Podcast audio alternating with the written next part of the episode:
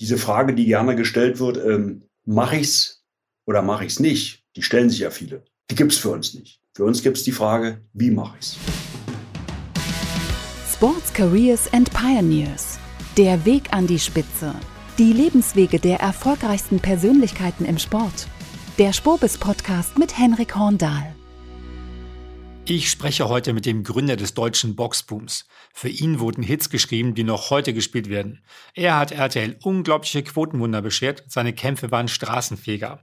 Heute ist er ehemalige Weltmeister im Boxen, ein erfolgreicher Geschäftsmann. Ich freue mich auf den großartigen Henry Maske.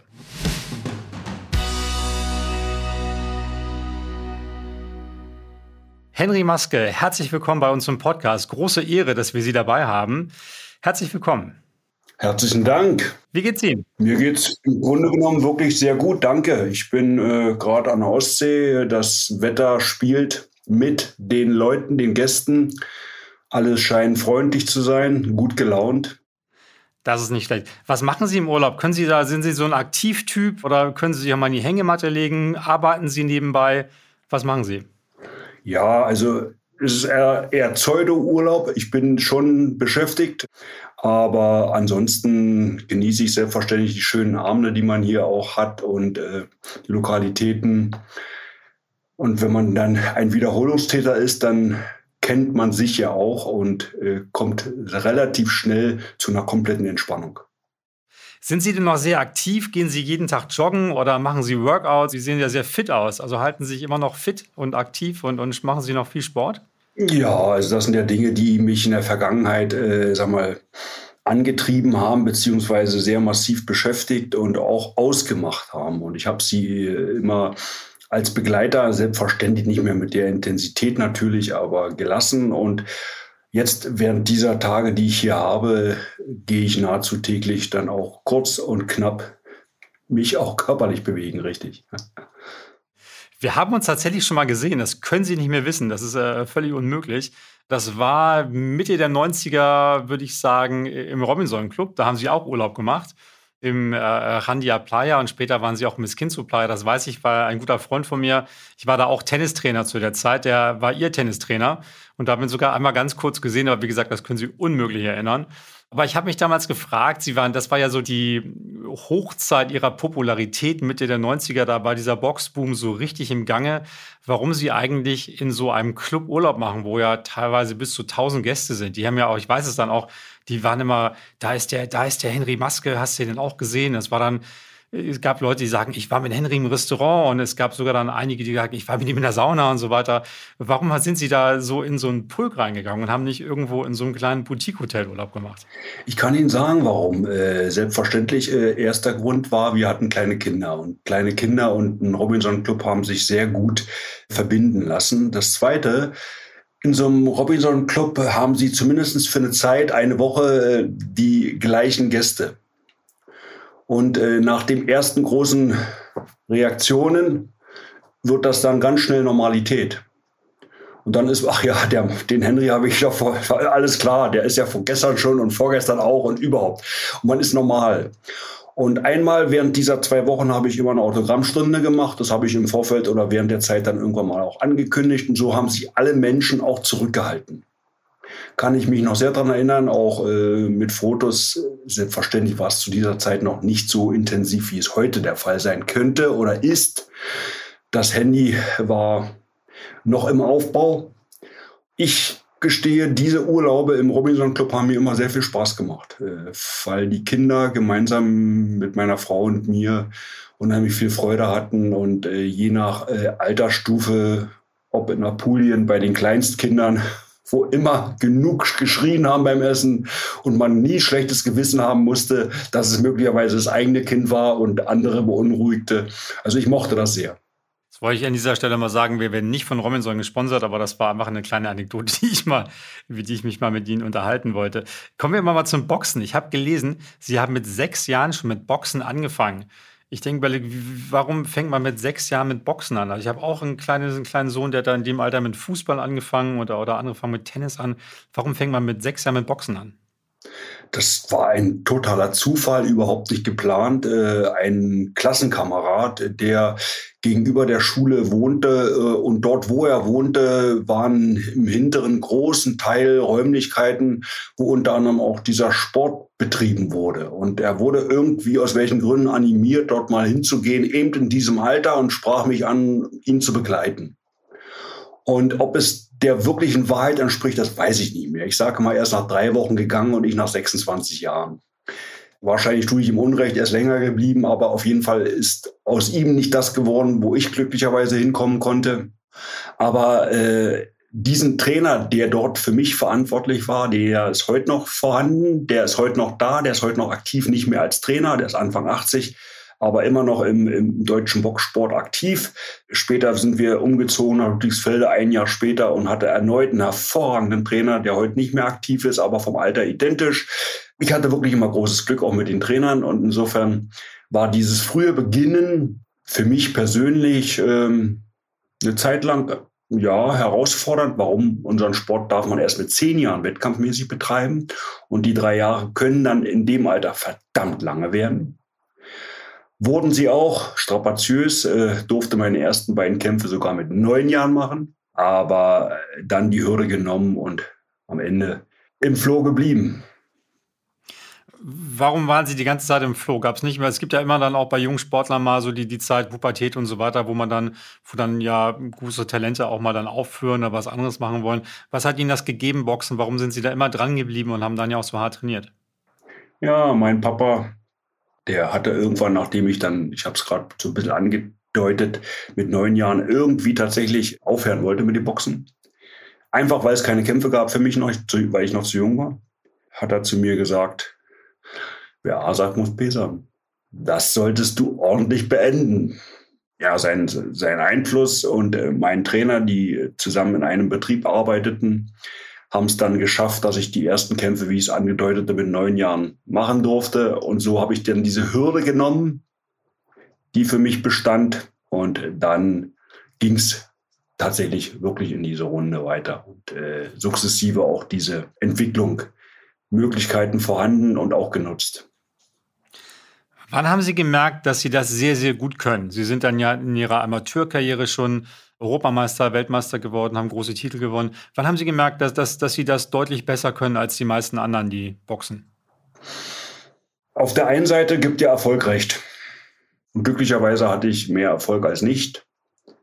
Auf der anderen Seite stößt man nicht selten an neue Hürden, neue, bessere, ob sie älter sind, ob sie erfahrener sind, ob sie einfach schon mehr Möglichkeiten mitbringen, mehr Talent mitbringen.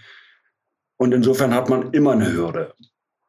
Und selbst wenn man mal als der Beste gekrönt wird, wird es einen Wettkampf geben, wo es wieder darum geht, erneut es nachzuweisen. Also das, das kennen alle, die diese Entwicklung mitgemacht haben.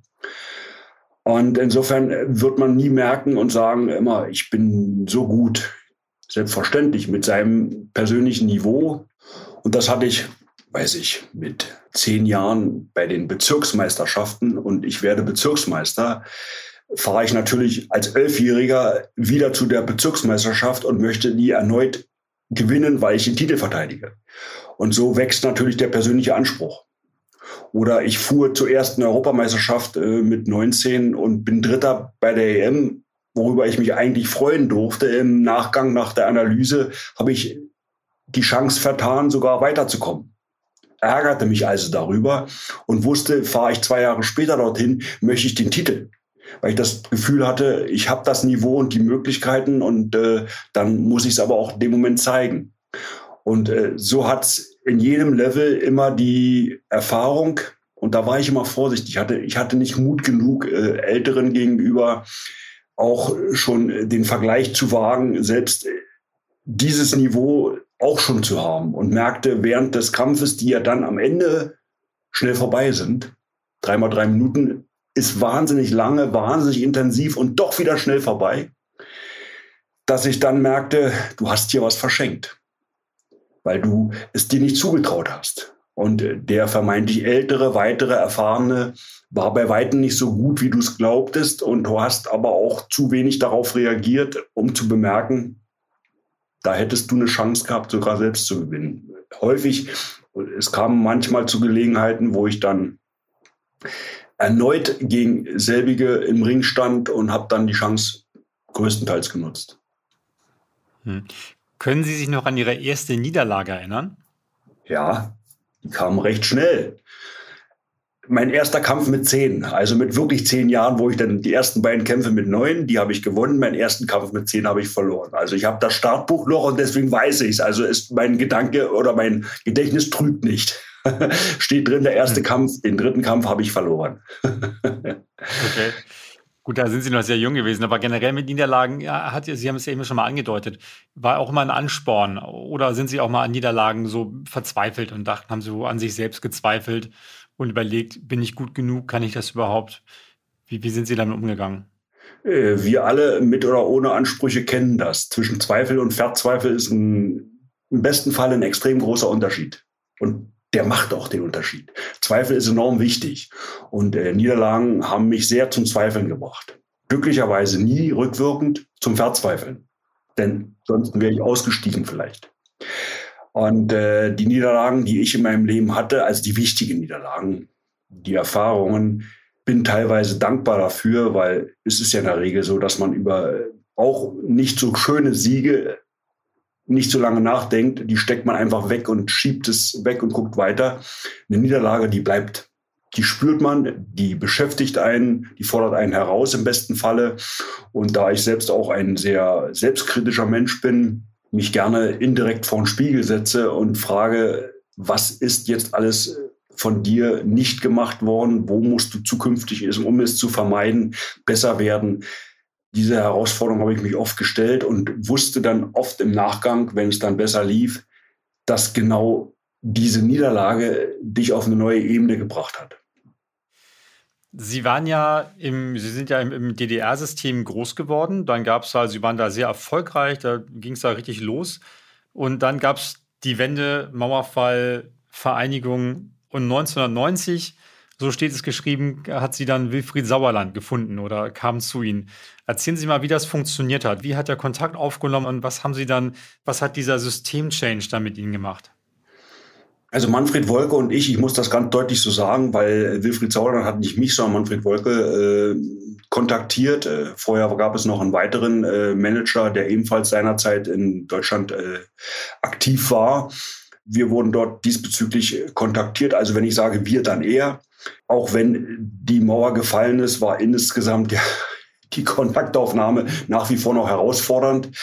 Manfred Wolke hat nicht im ersten Moment, glaube ich, sofort zu mir gesagt, pass auf, Henry, ich habe da einen Kontakt und so weiter und so weiter, sondern vielmehr, und das war immer seine Art, wenn er irgendwie etwas vermitteln wollte, kam er so ein bisschen von hinten.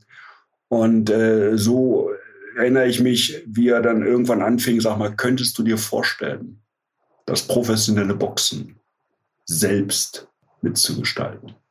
Und ja, natürlich waren Profiboxer für mich und wie für alle Boxer, auch Amateure, extrem spannend, wenn man über zwölf Runden gehen soll im Maximalen. Und da gab es die Akteure, die man auch manchmal nachts sah, wenn dann die großen Kämpfe aus Amerika übertragen wurden. Selbstverständlich war man begeistert. Trotzdem wusste man, das ist etwas, was für uns nie möglich sein wird bis zu diesem Zeitpunkt nicht möglich sein konnte. Sei denn, man hätte das Land verlassen. Das war nichts, was wir zu dem Zeitpunkt noch im Kopf hatten oder schon im Kopf hatten, wenn überhaupt. Das ging so schnell, wie Manfred Wolke bei mir so eine Motivation, so einen Gedanken in den Kopf stellte.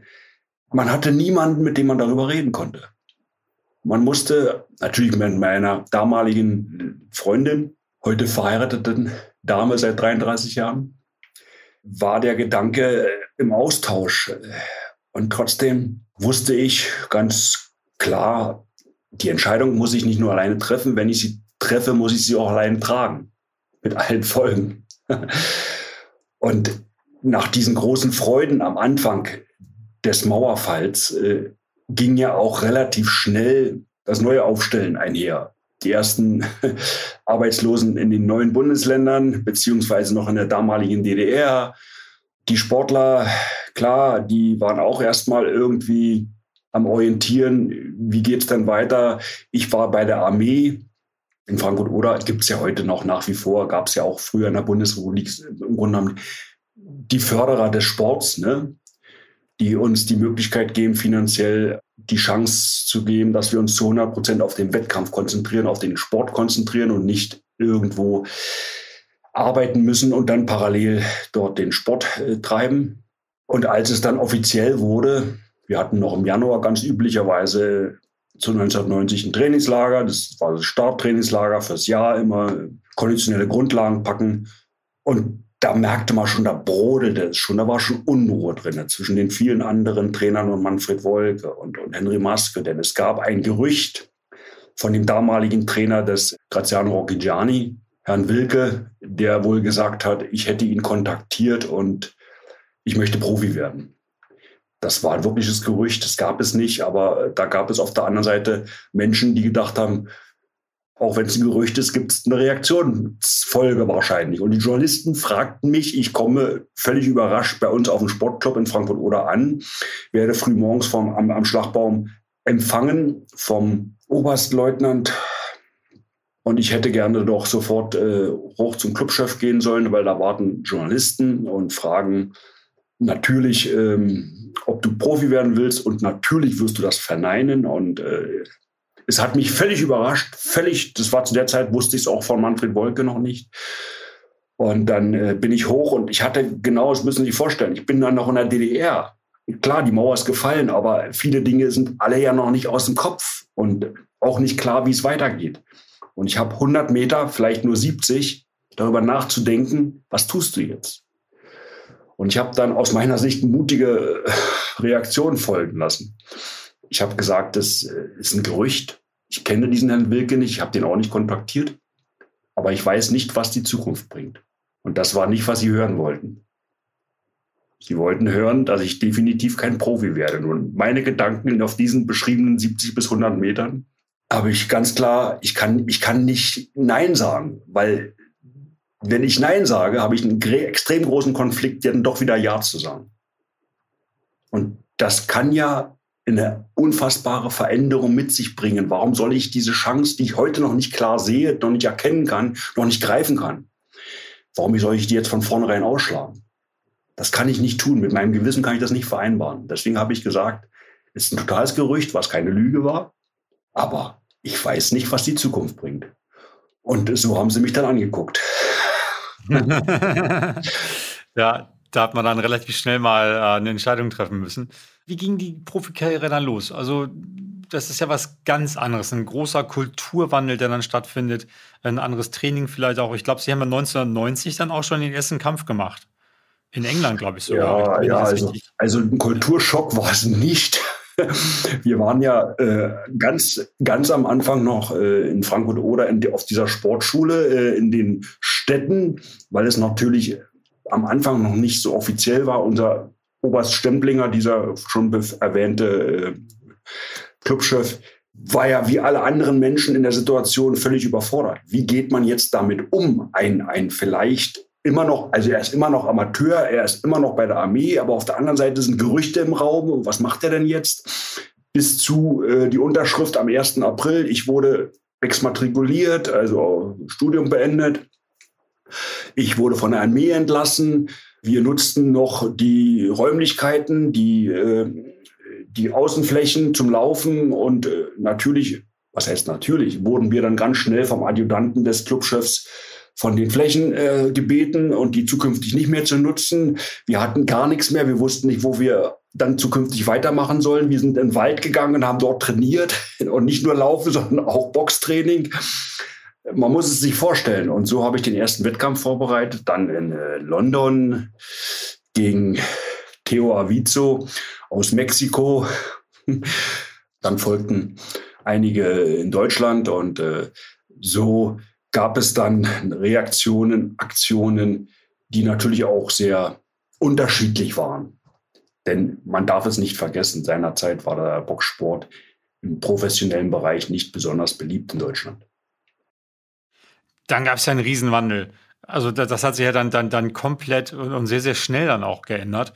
Wissen Sie noch, wie das losging mit RTL, wie, wie Sie da mit den, äh, mit, mit den Kollegen zusammengearbeitet haben, wie Sie dann dieses Produkt entwickelt haben?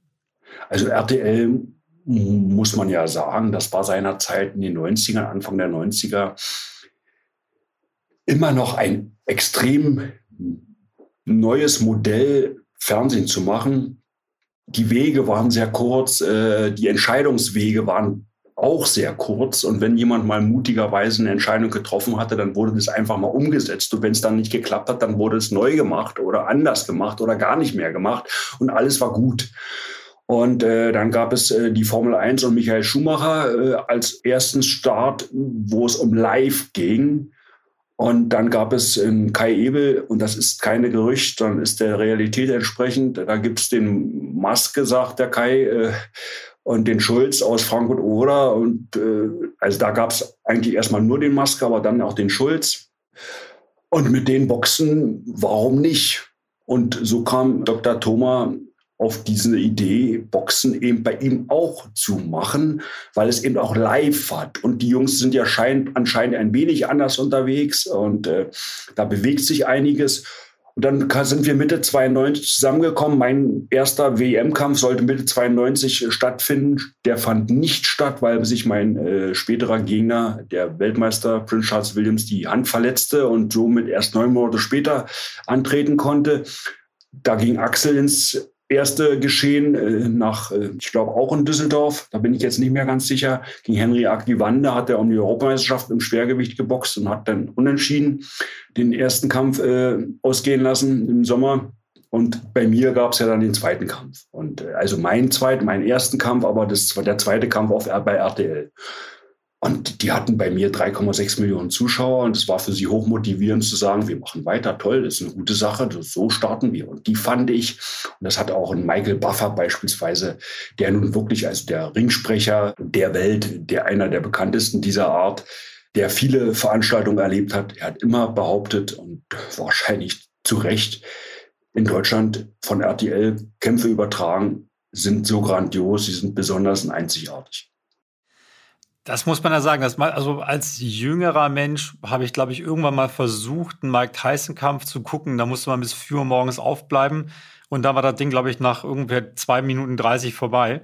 Aber diese großen Kämpfe kannte man ja wirklich eigentlich nur aus, aus den USA oder mit amerikanischen Kämpfern auf jeden Fall. Und, und auf einmal hatten wir es in Deutschland auch. Das war auch eine ganz neue Form der Übertragung. Waren Sie da irgendwie mit eingebunden? Haben die Leute von RTL gesagt, was sie da machen und was sie da denken? Weil, hatten Sie da irgendwie eine Form von Mitsprache oder, oder sind Sie da irgendwie eingeweiht worden oder war das dann irgendwie, ist es so ein bisschen vorgelegt worden, was dann passiert? RTL war, ich habe es angedeutet vorhin schon, die waren nicht nur mutig, sondern waren ihre Entscheidung auch sehr schnell. Dr. Thoma, Wilfried Sauerland und ich, wir saßen mal zusammen und da ging es darum, dass es am Ende möglicherweise die Frage stellt, wer hat jetzt wirklich den größten, den größten Anteil? Gibt es überhaupt jemanden ohne und so weiter? Ich sage das da. Ich glaube, wir drei tun uns so gut. Wilfried Sauerland war für uns hervorragend, also für Manfred Wolke, später für Axel und für mich. Und RTL war für uns gut. Aber wir sind einander wichtig, weil RTL kann mit Axel und mir arbeiten wir sind belastbar, wir sind verlässlich. Und Wilfried Sauerland hat hervorragende Verbindungen, um Dinge möglich zu machen. Das ist eine tolle Symbiose. Einer von den dreien alleine mit anderen Dingen. Hat es funktioniert? Nein, hat nicht funktioniert. Hat es versucht, ja, aber hat nicht geklappt. Wir waren so gut zusammen, weil wirklich alles passieren konnte. Und sie fragten, was äh, mein Einfluss war. Ich habe glücklicherweise auch Einfluss geben können. Warum? Es war ja völlig neu alles. Es war ja alles total neu. Ja, mein Wettkampfmantel, äh, der dann von Künstlern kreiert wurde, international erfolgreichen Künstlern, 100 Wasser, ja, ein Gunter Sachs, ja, die haben alle meine Wettkämpfe, äh, Wettkampfmantel kreiert und, und, und die wurden später versteigert. Das ist natürlich eine, eine schöne Sache. Oder beispielsweise eine, die Musik, dass bei uns Musik eine wichtige Rolle spielt, dass bei uns ein Interpret, eine Gruppe, eine Interpretin auftrat und dort einen einzelnen Auftritt vor 10, 12, 15 Millionen hatte. War doch großartig. Und solche Sachen waren im Gesamten besonders. Die Musik im Vorfeld, die dann später mit Optik hinterlegt wurde. Ja, ein tolles Lichtbildspiel. Also RTL hatte wirklich keine Kosten und Mühen gescheut, äh, da ein ganzheitliches Event draus zu machen. Da sind ja Lieder komponiert worden, Nummer 1 Hits, äh, Conquest of Paradise und so weiter. Ich habe mich mal gefragt, diese, Sie haben ja auch nach jedem Kampf dann, dann, dann auch Reden halten müssen oder dürfen. Ich stelle mir unglaublich schwierig vor. Also da, da hat man gerade gekämpft, ist noch voll von Adrenalin und hat gerade richtig, richtig gefeitet und soll dann nochmal irgendwie eine, eine, Rede halten. Haben Sie sich das vorher schon überlegt, was Sie dann sagen? Kam das spontan oder was waren das für Momente?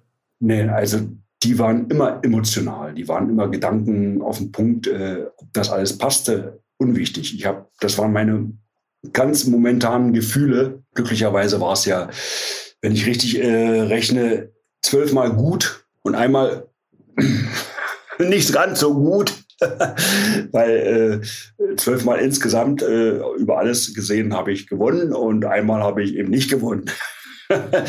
und deswegen war es dann vielleicht ein bisschen noch schwerlicher als bei dem anderen. Aber ja, äh, ich habe das auch sehr gerne gemacht. Ich hoffe, nicht immer zu überstrapaziert, aber unterm Strich war ja auch nach wie vor immer guter Zulauf da. Ja, also sensationell, muss ich sagen. Also ich glaube, das ist ja, schwerer geht es ja gar nicht, dann sofort da ein paar richtige Worte zu finden. Das war ja auch eine neue Qualität, dass man auf einmal mit Ihnen und mit Axel Schulz Boxer hatte, die wirklich sich super ausdrücken, die eloquent sind, die auch neben dem Ring noch ein paar ganz sinnvolle Sachen sagen. Aber das war ja, Sie haben es eben schon gesagt, die erste, also Sie haben ja eigentlich nur gewonnen die ganze Zeit und dann die, das war ja schon vorher klar, dass es Ihr letzter Kampf wird, wenn ich das richtig erinnere, gegen Virgil Hill und den verlieren Sie dann. Das war unglaublich traurig. Also ich habe es auch geguckt, ich dachte, das gibt's doch gar nicht. Der letzte Kampf und den verliert er dann. Sie haben ja später dann diesen tollen Kabelkampf gemacht, elf Jahre später. Haben Sie da nicht sofort gedacht, so kann es doch nicht aufhören? Da, da muss ich doch noch mal ran? Nein. Also natürlich habe ich mir so eine Frage gestellt, aber die ging nie mehr als tiefer als an die Oberfläche, weil ähm, meine Entscheidung war klar und die Entscheidung hatte ich zwei Jahre vorher begonnen zu reflektieren und dann zu verinnerlichen. Und äh, mir war ganz sicher, das wird der letzte Kampf sein. Und natürlich habe ich im Vorfeld nicht gehofft und nicht geglaubt und nicht erwartet, dass es eine Niederlage sein wird. Am Ende kann jeder, und ich war nicht der Erste und wäre nicht der Erste, der mit einer Niederlage austritt, äh, damit gut umgehen und äh, leben. Und dann steht er am Ende mehr als nur der letzte Kampf. Trotzdem, klar, hätte man ganz gerne anders abtreten wollen, logisch. Warum haben Sie dann elf Jahre später nochmal den Rückkampf gemacht gegen Virgil Hill? Das ist ähm, insofern deswegen spannend, weil Virgil hat mit den Handschuhen geworfen. Der hat äh, neun Jahre später nochmal den Weltmeistertitel gewonnen. Und das war natürlich bemerkenswert, seine Leistung, äh, die ich mir dann später anschaute, nachdem ich es erfahren habe. Wow, wo dachte ich, mein lieber Schwan, toll. Das ist ja was ganz Bewegendes. Jetzt, wenn du den Kerl jetzt, wenn du den jetzt kriegst, dann wäre es wieder mal noch mal was Wertiges wert. Denn in unserem Sport, den man ja nicht messen kann, äh, bis dato nicht messen konnte, messen kann, wie ein 100-Meter-Läufer, wo man sagen kann, ich bin jetzt schneller gelaufen als vor zehn Jahren, als ich verloren habe. Und wenn ich so schnell gelaufen wäre, dann wäre, hätte ich jetzt gewonnen. Insofern bin ich jetzt wieder großartig. Das ist in unserer Sportart nicht möglich. Nicht? Also wir boxen gegeneinander und einmal äh, ist der eine der Bessere und einmal korrigiere ich ein paar Dinge und bin ich dann der Bessere. Das hat dann eine andere Substanz wenn Sie das Boxen heute gucken, in Deutschland, es gibt eigentlich gar keine großen Kämpfe mehr.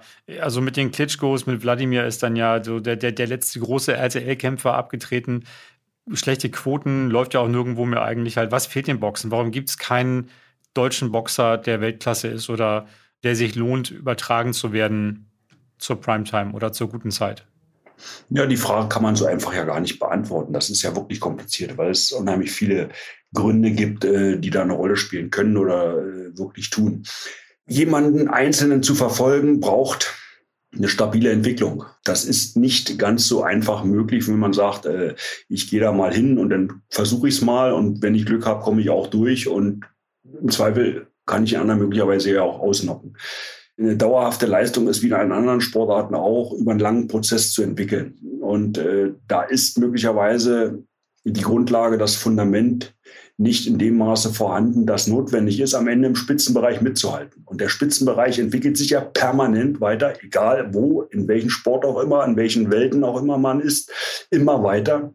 Und wenn man selbst nicht diesen Ansprüchen gerecht wird, und zwar nicht nur für den Moment, sondern über eine ganz lange Phase, dann hast du gar keine Chance. Und mir scheint da ein bisschen das oftmals unterschätzt zu werden, dass es eben wirklich genauso ist, dass die Leute, die Erfolg haben, über viele Jahre im Vorfeld, ohne dass es jemand bemerkt hat, ihren Weg gegangen sind. Und nicht mal eben so schnell, Mensch, der hat, die, der hat da was hinterlassen, aus dem machen wir was Großes.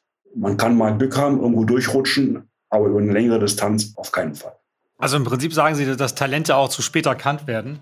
Das, ja gut, das, wissen Sie, um Erfolg zu haben, ist ein langer Prozess vorweg nötig, der nicht nur, aber auch natürlich äh, unterstützt wird von einer langen Orientierung des, der Leistung, äh, von einem großartigen äh, Trainer oder einem Stab, der in der Lage ist, zu erkennen, korrigieren, anzupassen, äh, weiter fortzuschreiten. Da ist natürlich Talent eine gewisse Grundlage, die die Chance dafür gibt, diesen Weg gehen zu können. Du musst eine extrem große Ausdauer haben. Damit meine ich natürlich nicht nur die konditionelle, sondern vor allen Dingen auch die nervliche.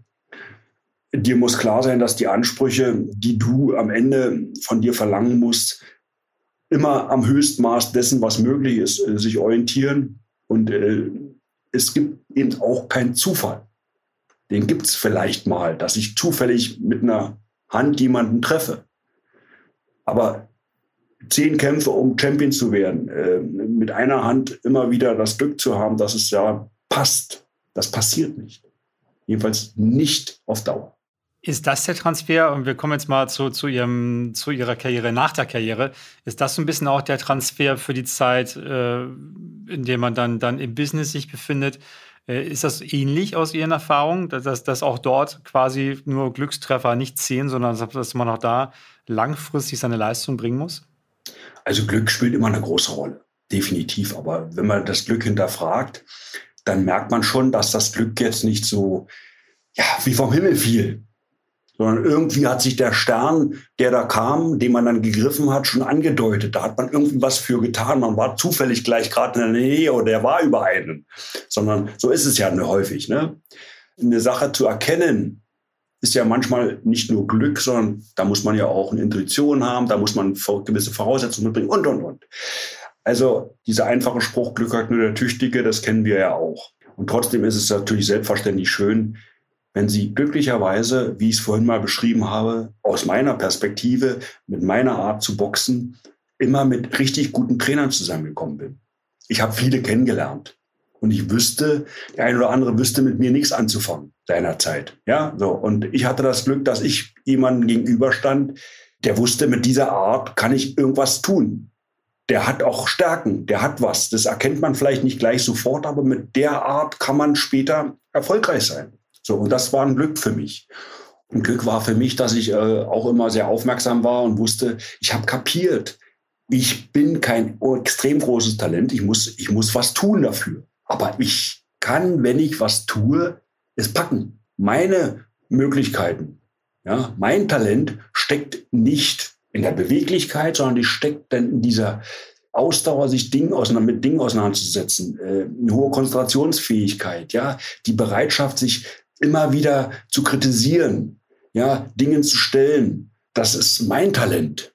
Ganz interessant. Sie haben ja nach ihrer Boxkarriere relativ schnell Fuß gefasst. Sie haben dann zwischenzeitlich äh, zehn Fastfood-Restaurants betrieben, sind jetzt äh, Unternehmer, Geschäftsführer. Das klappt ja bei wenig Sportlern, muss man sagen. Es gibt ja ganz viele Karrieren von Sportlern, die dann später vielleicht mal hier und da als Experte auftreten, aber die, die so dann, dann, dann im Berufsleben nicht so richtig beide Beine auf den Boden kriegen. Warum hat das bei Ihnen geklappt? Also erstmal gibt es ganz, ganz viele Sportlerinnen und Sportler, denen es ähnlich gelingt wie mir nicht jeder der Sportler, über den Sie gerade sprechen, hat ja diese Außenwirkung und, und, und ist so präsent gewesen. Ja, aber es gab ganz viele Sportlerinnen und Sportler, die Erfolg hatten im Sport und später im Leben nicht mehr diese Aufmerksamkeit in der Öffentlichkeit äh, genossen, aber ihren Weg gegangen sind. Ich sage immer, wenn sich ein Sportler oder eine Sportlerin bei Ihnen bewirbt, stellen Sie ein, stellen Sie sie ein. Ob Sie sie brauchen oder nicht, ist egal, Sie werden. sie brauchen. Definitiv. Weil ich sage nicht, dass andere diese Haltung nicht haben, aber wir haben sie auf jeden Fall. Diese Frage, die gerne gestellt wird, ähm, mache ich's oder mache ich's nicht, die stellen sich ja viele. Die gibt's für uns nicht. Für uns gibt's die Frage, wie mache ich's? Damit ist automatisch klar, ich mache es auf jeden Fall. Sie sind jetzt Geschäftsführer von einer Firma, das fand ich ganz interessant, die sich wieder um Boxen kümmert mit einer Technologie, die Boxen messbar macht. Erzählen Sie doch mal, wie das funktioniert und wie Ihre Rolle dabei ist. Also was dort passiert ist in den Jahren, bevor ich da war, Ralf Rüttgers in Aachen, die Firma Rug, ist tatsächlich einzigartig und wie ich dann mich damit auseinandersetzen durfte mit dem Produkt, mit dem Projekt, mit der Technologie, ist es revolutionär. Es gibt die ein oder andere Technologie, die zumindest Vergleichbares verspricht. Keine ist annähernd dazu in der Lage. Ich bin groß geworden Frankfurt Oder äh, wurde die vorhandene Technologie, die wir hatten, sehr gerne und gut genutzt in so einem, ich sag's mal unter Laborbedingungen, ein Schlagpad, wo du gegenschlägst und die Härte deines Schlages messen kannst, äh, wo du über Lichtsäulen die Geschwindigkeit messen kannst, ja, die Reaktion messen kannst, aber immer eben unter diesen Laborbedingungen. In vorgefertigten Situationen, direkt davor stehen, dich vorbereiten und dann das Bestmögliche rausholen. Und ab und zu mal da reingehen, alle Vierteljahre. Da kannst du selbstverständlich den Entwicklungsprozess so definiert nicht schulen und verändern und anpassen, wie es ganz viele andere Sportarten können. Ein Läufer hat immer eine Uhr dabei. Heute ist eine GPS-Uhr eine Selbstverständlichkeit. In unserer Sportart geht das nicht bisher. Wir haben eine Technologie entwickelt, die kann unsere Sportart aktuell, deswegen, das war Ralf Rüttgers und sein Ziel, etwas, was sportspezifisch, also boxspezifisch ist, zu messen. Wir könnten theoretisch und auch praktisch zukünftig auch andere Dinge genauso messen. Aber Fakt ist, heute können wir boxsportspezifische Dinge messen. Wir wissen, ob es eine rechte Gerade war oder ein linker Haken, ein Aufwärtshaken, ein Seitwärtshaken. Das können wir alles unterscheiden oder wir können auch festlegen und erkennen, wie schnell er war, dieser Schlag, und wie hart er am Ende war. Das ist alles möglich. Das gab es bisher noch nie. Und dazu sind wir heute in der Lage. Das ist für mich eine Revolution. Sie sind in dieser Firma Geschäftsführer. Was für ein Chef sind Sie? Haben Sie da irgendwas äh, mitgenommen? Sind Sie, sehen Sie sich ja als Trainer oder, oder sagen Sie da genau, was Sie erwarten? Geben Sie sehr viele Anweisungen? Wie kann man sich Henry Maske als Vorgesetzten vorstellen? Ah, sowohl als auch. Also erstmal bin ich nicht so intensiv dort täglich da, wie es äh, ein Kollege von mir ist, äh, der dafür genau diesen Aufwand hat und der auch mit den Menschen ganz intensiv arbeitet. Mein Abstand ist, äh, ich bin Ende 50, äh, nachvollziehbar auch ein bisschen vorhanden. Aber selbstverständlich hinterlasse ich auch meine Art äh, zu wirken.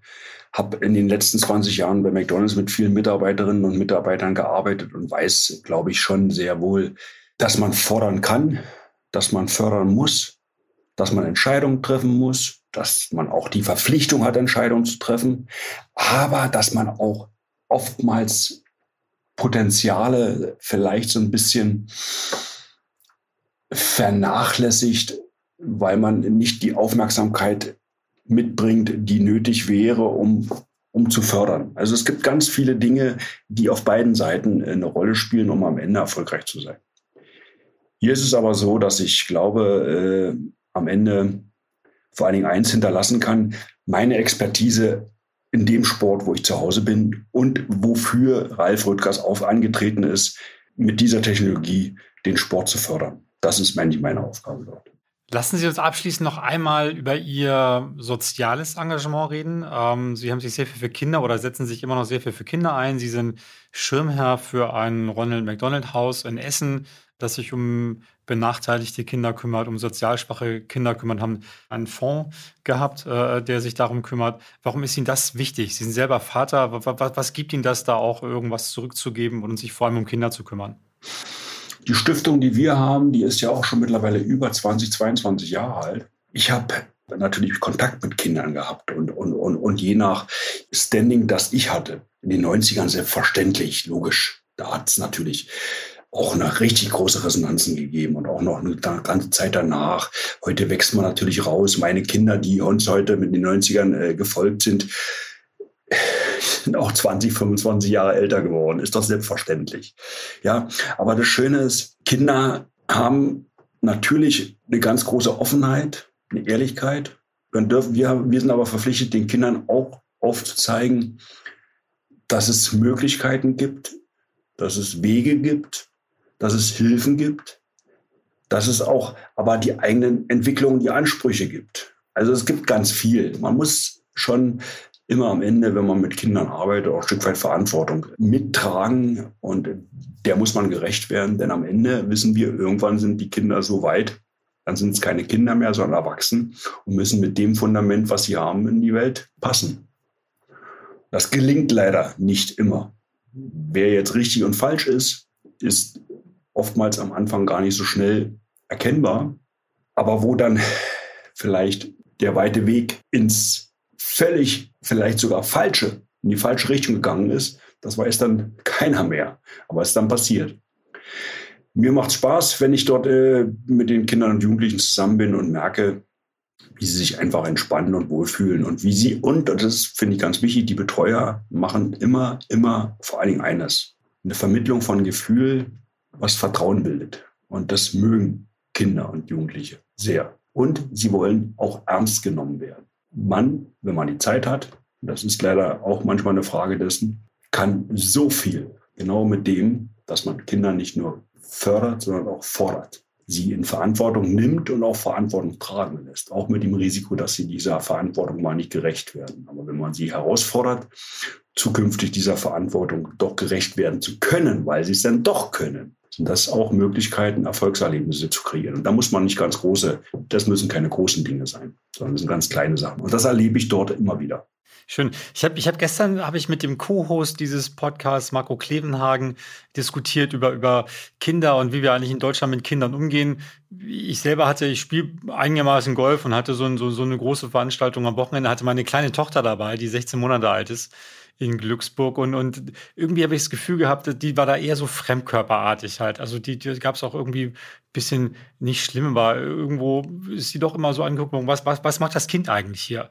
Haben Sie das Gefühl, dass wir in Deutschland kinderfreundlicher generell sein könnten, weil wir haben auch überlegt gestern, so, ich komme aus Skandinavien, wenn man in, in, nach Südeuropa guckt, hat man das Gefühl, das Kind an sich hat einen ganz anderen Stellenwert. Müssen wir in Deutschland generell kinderfreundlicher werden oder erleben Sie das anders?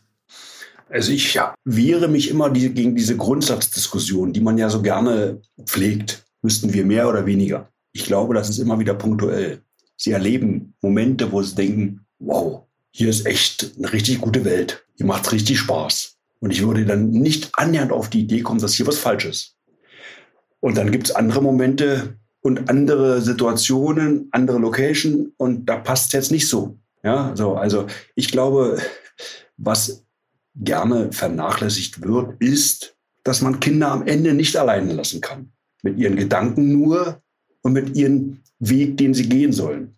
Kann, man kann aber auch ihnen nicht ständig alles abnehmen. Man muss ihnen Erfahrungen machen lassen oder sie Erfahrungen machen lassen. Natürlich darf man nicht ein Kind selbstständig über die Straße laufen lassen, ohne der Information und der Klarheit, dass wenn ein Auto kommt, das Kind stehen bleibt. Natürlich nicht.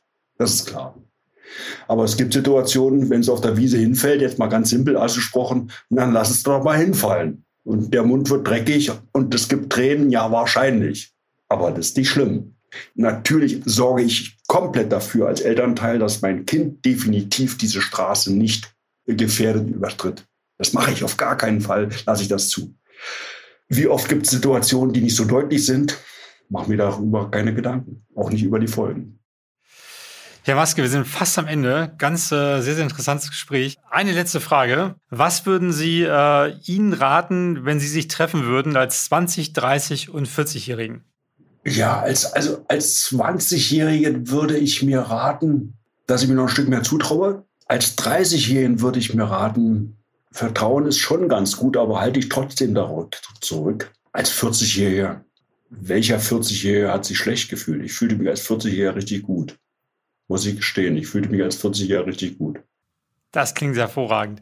Herr Maske, vielen, vielen Dank für Ihre Zeit. War ein super interessantes Gespräch. War ganz toll, Sie kennenzulernen und von Ihnen Ihre ganze Karriere nochmal zu hören, aber auch dann, glaube ich, ein super Transfer, wie man dann auch da, da Dinge rausziehen kann für sein, ja, für, für, sein, für sein Leben, für seinen Büroalltag vielleicht sogar. Vielen, vielen Dank, hat großen Spaß gemacht. Herr Honda, ich danke Ihnen. Sie waren äh, ein hervorragender Fragengeber.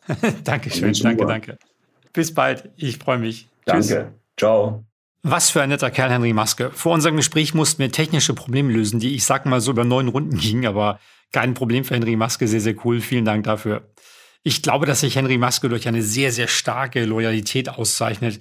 Er überlegt sich mal ganz genau, was er sagt, wie er es sagt, und dann steht er auch zu seinem Wort. Skandale sucht man da vergeblich und so ist es eigentlich auch kein Wunder, dass er nach seiner ersten Niederlage ähm, als Profi gegen Virgil Hill in seinem letzten Kampf nicht sofort gesagt hat, voller Testosteron, den haue ich um, ich will sofort den Rückkampf haben, sondern dass er selbst da zu seiner Entscheidung zurückzutreten gestanden hat, denn die war ja schon über Jahre gereift und war ganz unabhängig von dem Ausgang dieses einen Kampfes. Das schaffen wirklich nicht alle und ich glaube, das ist auch eine sehr, sehr große Stärke, die er hat. Hat man auch in seinem Boxstil so ein bisschen gesehen, das war immer sehr von so einer klaren Taktik geprägt, die er in fast allen Kämpfen gnadenlos durchgezogen hat. Sehr straight, sehr kontrolliert, sehr effektiv. Ich glaube, da kann man sich auch eine Menge abgucken. Jetzt nicht so sehr für seinen eigenen Kampfstil vielleicht, aber auch, ja, wie gehe ich im Büro um? Wie, wie organisiere ich mich da? Wie, wie ziehe ich meinen Plan durch? Lasse mich ablenken? Lasse ich mich vielleicht beeinflussen von anderen, die das irgendwie anders machen? Oder glaube ich daran, was ich gut kann und, und ziehe das dann halt durch? Und ich glaube, das hat Henry Maske sehr, sehr exemplarisch und gut vorgemacht. Hat mir riesen Spaß gemacht, mit Henry Maske zu reden. Eine der ganz großen deutschen Boxlegenden auf jeden Fall. Hoffentlich gibt es mal wieder einen wie ihn, für den es sich lohnt, nachts aufzustehen oder lange wach zu bleiben und äh, sich die ganz großen Kämpfe anzugucken. Wenn ihr die Folge gern gehört habt, abonniert uns gerne, dann verpasst ihr nichts. Das geht bei Apple, Spotify, Soundcloud, YouTube und so weiter. Ich freue mich auf euch. Bis bald. Das war der Spobis Podcast mit Henrik Horndahl. Sports Careers and Pioneers. Der Weg an die Spitze. Die Lebenswege der erfolgreichsten Persönlichkeiten im Sport. Nächste Woche Sports Business and Players. Der Spobis Podcast mit Marco Klevenhagen. 30 Minuten ein Thema auf den Punkt. Der Spobis Podcast ist eine Produktion von Maniac Studios.